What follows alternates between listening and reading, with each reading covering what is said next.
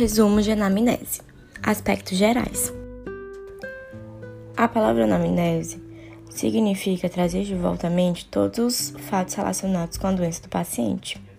Em primeiro lugar, a anamnese é o núcleo em torno do qual se desenvolve a relação médico-paciente, como também é evidente que o processo tecnológico só será satisfatório se o lado humano for preservado.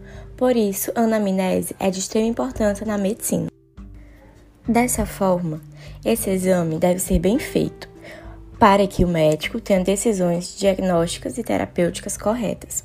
Se caso forem mal feitas, irá gerar diversas consequências negativas, já que não poderão ser recompensadas com outros exames.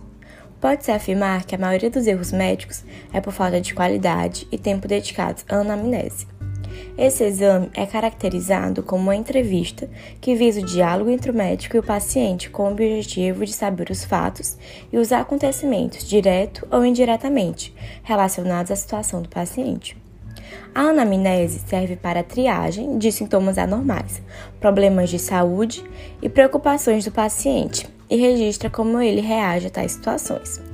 No caso de pacientes com, de, com condições especiais como surdos, os dados da anamnese podem ser obtidos por meio da linguagem brasileira de sinais, Libras, ou de um tradutor. A anamnese pode ser conduzida de algumas maneiras, como o médico deixar com que o paciente seja livre e espontâneo relatando as suas queixas e sem interferência, estando disposto a ouvi-lo. Do outro modo, o médico pode conduzir a entrevista com mais objetividade ou deixar o paciente relatar suas queixas, para depois encaminhar a entrevista de modo mais objetivo. Isso significa que uma boa anamnese é o que se retém do relato feito pelo paciente depois de ter passado por análises com o intuito de compreender as expressões exatas, pois há de ter um cuidado com as interpretações que os pacientes fazem de seus sintomas e tratamentos.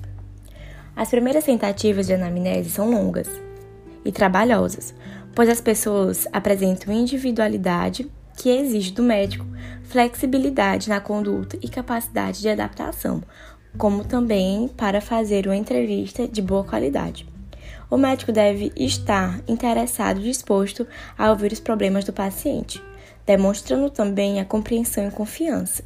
Assim, a anamnese é a parte mais difícil do método clínico, mas também a mais importante. Além disso, não se deve estabelecer limites rígidos para o tempo do exame. No caso dos estudantes que estão com iniciação clínica, levam horas para entrevistar um paciente pois são obrigadas a seguir longos roteiros. Mas é de muita importância que sejam assim, porque os estudantes precisam de todo carinho e caminho para conhecê-lo. No caso de doenças agudas ou de início, apresentando poucos sintomas, leva cerca de 10 minutos. Uma boa anamnese. Já nas doenças mais graves, leva em torno de 30 a 60 minutos de duração. A pressa e o espírito preconcebido são erros a serem evitados para ter qualidade na anamnese. E também a falta de conhecimento sobre os sintomas da doença limita a possibilidade de uma anamnese completa. Quando não se conhece uma enfermidade e não se sabe meios e modos úteis para que seja detectado e entendido, por isso, anamneses perfeitas só podem ser feitas por médicos experientes. A anamnese é o valor isolado mais importante para se chegar a um diagnóstico, mas todo paciente apresenta particularidades que escapam a qualquer esquematização rígida. Assim, o antibiograma irá identificar qual substância é melhor para o combate à doença. Porém, se o paciente relatar intolerância ao antibiótico, sua eficácia perderá o significado. Muitas vezes, os pacientes conduzem a anamnese respondendo perguntas apenas de seu interesse, questionando o médico e fazendo perguntas todo momento, e o próprio paciente emitindo opiniões sobre exames a serem efetuados no seu tratamento. Chegam até mesmo a sugerir diagnósticos para o problema com base em leituras de divulgação científicas em revistas ou em sites da internet. A primeira preocupação do médico é retomar o objetivo da entrevista de maneira habilidosa, para não assumir nenhuma atitude hostil sem perder sua posição de líder. Semiotécnica da anamnese. A anamnese se inicia com perguntas simples, como qual o seu problema? Mas não basta só pedir que o paciente fale sua história. Muitos têm dificuldade de falar e é importante que o médico incentive. Além disso, o paciente não é obrigado a saber como relatar seus problemas. O médico precisa saber como obtê-los. Ele deve estar com vontade de ajudar o paciente a relatar suas queixas. Sugere-se que o examinador utilize técnicas como apoio, facilitação, reflexão, esclarecimento, confrontação, interpretação, respostas empáticas e silêncio. As técnicas são o apoio, desperta segurança ao paciente e encorajá-lo a prosseguir no relato de alguma situação difícil. Facilitação, o médico tem que facilitar o relato do paciente por meio de sua postura, ações e palavras que o encorajam. A reflexão consiste bastante na repetição de palavras que o médico considera mais importante. O esclarecimento. O médico procura definir de maneira mais clara o que o paciente está relatando. A confrontação consiste em mostrar ao paciente algo acerca de suas próprias palavras ou comportamentos. Na interpretação, o médico faz uma observação a partir do que vai anotando no relato. A resposta empática é a intervenção do médico mostrando empatia, ou seja, compreensão e aceitação sobre algo relatado pelo paciente. O silêncio pode ser o mais adequado quando o paciente se emociona ou chora. Saber o tempo de duração do silêncio faz parte da técnica de arte de entrevistar. A identificação e queixa principal. Identificação. Na identificação é onde iniciamos o relacionamento com o paciente. É de fundamental importância saber o nome do paciente para iniciar um processo com nível afetivo. Alguns elementos sobre o paciente são obrigatórios, como o nome, a idade, o sexo, gênero, a cor, etnia, o estado civil, a profissão, o local de trabalho, a naturalidade, a procedência, onde o paciente morava antes da atual localidade, e a residência atual. Às vezes, se faz por necessário anotar o nome da mãe, para diferenciar pacientes homônimos. Nome do responsável, cuidador ou acompanhante em caso de pacientes crianças, adolescentes, idosos, tutelados ou incapazes, a religião, necessária em alguns momentos para o planejamento terapêutico, e a afiliação a planos de saúde, para facilitar o encaminhamento em exames. Queixa principal: o motivo que levou o paciente a procurar o médico geralmente é posto uma palavra entre aspas, para indicar as palavras exatas do médico. Nunca deixar levar-se a ser induzido ao diagnóstico do paciente pois muitos médicos, na correria ou por comodidade, se deixam levar à conclusão feita pelo paciente. Quando o paciente enumera motivos para procurar o médico, deve-se procurar entender o que mais lhe incomoda no momento. História da doença atual. A história da doença atual é um registro cronológico e detalhado sobre o motivo, queixa principal, que levou o paciente a procurar a assistência médica desde o início até a data atual. Deve-se levar em consideração o início, características dos sintomas, fatores de alívio e agravo, relação com outras queixas e a situação atual. Com relação a fatores de alívio, é importante registrar o uso ou não de medicamentos e nas condições associadas se houve tratamentos anteriores à queixa principal. O sintoma guia é essencial nesta etapa da história da doença atual, visto que é o sinal ou sintoma que permite construir a história da doença atual com mais facilidade e precisão. Caracteriza-se por ser a queixa de mais longa duração, o sintoma mais comum com a queixa principal.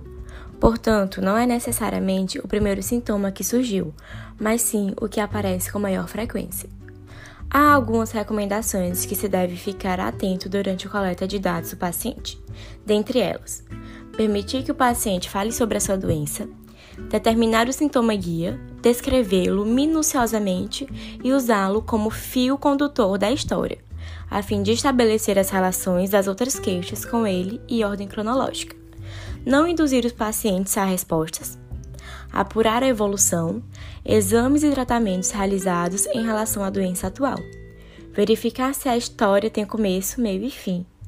Confirmar a história com o paciente ao final do relato, usando vocabulário compatível com a realidade do paciente. Ler a história que você registrou para o paciente, para que ele possa confirmar ou corrigir algum dado, ou até mesmo acrescentar algo. É importante ressaltar que deve-se evitar ao máximo indicar diagnósticos durante a HDA. Muitas vezes pode ser que o paciente não lembre a data exata, no entanto, devemos estabelecer uma data provável. Após o colhimento de informações através do sintoma guia, o próximo passo é determinar a época em que o sintoma teve início, se foi súbito ou gradativo, se teve fator desencadeante, localização, intensidade, qualidade e relação com as funções orgânicas. Em doenças de início recente, é mais fácil para o paciente recordar e ordenar os acontecimentos em ordem cronológica. Porém, nas afecções de longa duração e duvidosa, com várias manifestações, causa maior dificuldade ao paciente. Nos casos mais complexos, devemos utilizar de meios para relacionar os sintomas com eventos que os pacientes não se esqueçam, tais como gravidez, acidente, mudanças ou casamento. O terceiro passo consiste na investigação da maneira de como o sintoma evoluiu. Nesse momento, muitas perguntas devem ser feitas e cada sintoma tem suas características semiológicas. Verificar se houve modificações, a frequência, o tratamento, fatores de alívio e fatores de agravo fatores ambientais, posição, atividade física ou repouso, alimentos e uso de medicamentos. Manifestações associadas anatomofuncionalmente com sintoma. Compartimento do sintoma ao longo do tempo, registrando modificações às características e influência de tratamentos efetuados, além de registrar como o sintoma está no momento da anamnese. A história clínica é construída com base na evolução da doença. Durante a análise da doença, estabelecem-se correlações e interrelações com outras queixas. Cada sintoma apresenta suas particularidades semiológicas. As mais frequentes são dor e febre. A febre deve ser avaliada quanto ao início, se foi súbito ou gradual, grau de intensidade, duração e modo de evolução, padrão e frequência, e se o término foi em crise ou lise. Quanto à dor, devemos observar a localização, irradiação, qualidade ou tipo, a intensidade, início de duração, evolução, relação com funções orgânicas e fatores desencadeantes, fatores atenuantes, sinais e sintomas associados. Devem ser incluídos do HDA também o tratamento, medicamento, via de administração, dose e frequência do uso, exames complementares, o tipo e data, Sintomas ausentes que sejam relevantes para o diagnóstico diferencial, doenças crônicas relevantes para o quadro atual do paciente. Interrogatório sintomatológico. Essa parte da anamnese, na verdade, constitui um complemento da história da doença atual, ou HDA. Esse interrogatório, sintomatologia, documenta a existência ou a ausência de sintomas comuns relacionados com cada um dos principais sistemas corporais. Pode-se dizer que uma HDA bem feita deixa pouca coisa para o interrogatório sintomatologia, que mesmo assim é indispensável. A principal utilidade prática do IES é que o médico pode levantar possibilidades e reconhecer enfermidades que não guardam relação com o quadro sintomatologia registrado no HDA. Em outras ocasiões, o IES serve como base para a suspeita diagnóstica mais importante. Essa possibilidade pode ser ilustrada quando um paciente procura um médico concentrando sua preocupação com uma impotência sexual. Ao ser feita a revisão dos sistemas, são descobertos sintomas como polidipsia, poluiria e emagrecimento. Queixas que o paciente deu pouco valor, mas que servem para levantar a possibilidade do paciente estar com diabetes mellitus. Além disso, é comum o paciente não relatar um ou vários sintomas durante o relato da história da sua doença, simplesmente esquecendo ou com medo de determinados diagnósticos. O IES também serve para promover a saúde. Se avalia o estado de saúde passado e presente. Aproveita-se para orientar o paciente e esclarecer maneiras de prevenir doenças e evitar riscos à saúde. É trabalhoso, mas a única maneira de realizar uma boa anamnese é seguir um esquema rígido, constituído de um conjunto de perguntas que correspondam a todos os sintomas indicativos de alterações dos vários aparelhos do organismo, prestando atenção no registro dos sintomas presentes e negados pelo paciente. Assim, toda queixa será objeto de investigação com base no esquema anteriormente proposto para uma análise de sintomas. Cabe salientar: a proposta de atender ao paciente de maneira holística inclui o conhecimento de todos os sistemas corporais, em seus sintomas e na dimensão da promoção da saúde. Pensando no paciente como um ser mutável, é necessário registrar o atual estado do seu organismo para se ter um parâmetro caso surjam futuras queixas. E muitas vezes o adoecimento de um sistema corporal tem correlação com outro sistema e a necessidade de adequar a proposta terapêutica. A sistematização do interrogatório sistematológico se torna difícil quando se tem uma visão geral do paciente. Por isso, a melhor forma é analisar a partir dos segmentos do corpo humano. Porém, os sistemas presentes no corpo englobam muitas vezes mais de um segmento.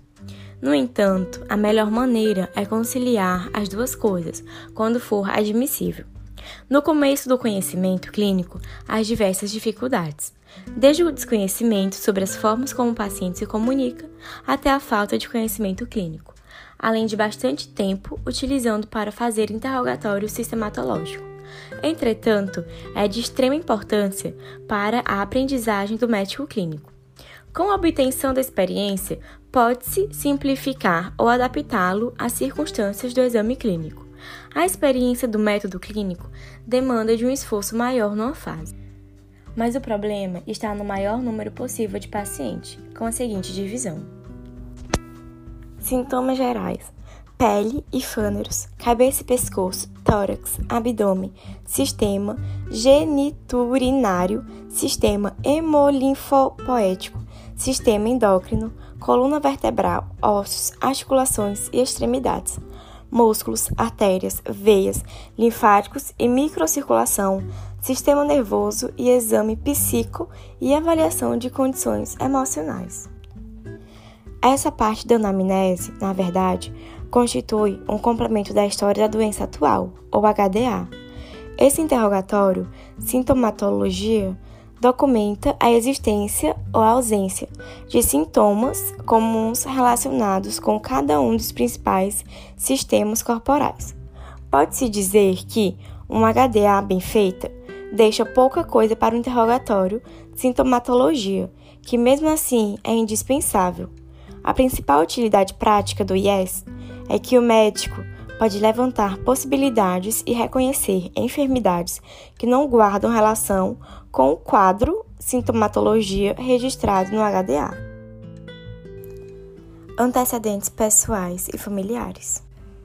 Antecedentes pessoais e familiares. A investigação dos antecedentes não pode ser esquematizada rigidamente. É possível e útil uma sistematização que sirva como roteiro e diretriz de trabalho. Antecedentes pessoais. Considera-se a avaliação do estado de saúde passado e presente do paciente, conhecendo fatores pessoais e familiares que influenciam seu processo de saúde e doença. Às vezes, uma hipótese diagnóstica leva o examinador a uma indagação mais minuciosa de algum aspecto da vida pregressa. Por exemplo, ao encontrar-se uma cardiopatia congênita, investiga-se a possível ocorrência de rubéola na mãe durante o primeiro trimestre da gravidez. Antes de iniciar o interrogatório sistematológico, deve-se explicar ao paciente que irá realizar questionamentos sobre todos os sistemas corporais, mesmo não tendo relação com os sistemas que o motivou a procurá-lo. Assim, o paciente está preparado para a série de perguntas que compõem o IES interrogatório sistematológico. Inicia-se a avaliação de cada sistema corporal, com essas perguntas gerais. Exemplo: Como estão seus olhos e visão? Como anda sua digestão? Ou seu intestino funciona regularmente? A resposta permitirá que você, se necessário, passe para perguntas mais específicas e assim detalhe a queixa. Não se deve induzir perguntas que possam levar a um sintoma, como por exemplo, o senhor está com falta de ar, não é? Ou o senhor não está com falta de ar, não é mesmo? Nesse caso, o correto é apenas questionar: o senhor sente falta de ar? Antecedentes pessoais fisiológicos. A avaliação dos antecedentes pessoais fisiológicos inclui os seguintes itens: gestação e nascimento, desenvolvimento psicomotor neural e desenvolvimento sexual. Gestação e nascimento. Neste item, incluem-se os seguintes fatores: como decorreu a gravidez, uso de medicamentos ou radiações sofridas pela genitora, viroses contraídas durante a gestação, condições de parto, normal, fórceps e cesariana, estado de criança ao nascer, ordem do nascimento, se é primogênito ou segundo filho, número de irmãos. Desenvolvimento psicomotor e neural. Este item abrange os seguintes fatores: dentição, informações sobre o primeiro e a segunda dentição, registrando-se a época em que apareceu o primeiro dente. Engatinhar e andar, anotar as idades em que essas atividades tiverem início. Fala, quando começou a pronunciar as primeiras palavras. Desenvolvimento físico, peso e tamanho ao nascer e posteriores medidas averiguar sobre desenvolvimento comparativamente com os irmãos. Controle dos esfíncteres. Desenvolvimento sexual. Este item inclui os seguintes fatores: puberdade, estabelecer época de seu início, menarca, estabelecer idade da primeira menstruação, cesarca, estabelecer a idade da primeira relação sexual, e menopausa, a última menstruação, estabelecer época do seu aparecimento e a orientação sexual. Antecedentes pessoais patológicos. A avaliação dos antecedentes pessoais patológicos compreende os seguintes itens: doenças sofridas pelo paciente, alergia, cirurgias, traumatismo, transfusões sanguíneas, história obstétrica, vacinas e medicamentos em uso. Antecedentes familiares. Os antecedentes começam com a menção ao estado de saúde, quando vivos, dos pais e irmãos do paciente. Se for casado, inclui-se o cônjuge e se tiver filhos, estes são referidos. Não se esquecer dos avós, tios e primos paternos e maternos do paciente. Se tiver algum doente na família, esclarecer a natureza da enfermidade. Investigue se o paciente tomou as vacinas recomendadas pelo Ministério da Saúde, a depender da faixa etária. Crianças, BCG, difteria, tétano, coqueluche, hepatite B, poliomielite, meningite por influenza B, sarampo, rubéola, varicela, cachumba, rotavírus, diametas, febre amarela a cada 10 anos. Adolescentes, difteria, tétano, hepatite B, sarampo, cachumba, rubéola, febre amarela a cada 10 anos. Adultos e idosos, difteria, tétano, sarampo, cachumba, rubéola, febre amarela a cada 10 anos e para 60 anos ou mais, influenza ou gripe, pneumonia por pneumococo. Hábitos de vida, condições socioeconômicas e culturais. No que concerne os hábitos de vida, aspectos sociais podem servir de critério de avaliação da nutrição do paciente, através de hábitos alimentares de acordo com idade, sexo e trabalho desempenhado, caracterizando assim o que se chama de anamnese alimentar. Anteriormente, havia sido feita uma abordagem superficial do paciente sobre sua ocupação, mas nesse ponto, esse tópico é levado um pouco mais a fundo com descrições mais detalhadas de natureza do trabalho em inúmeros aspectos.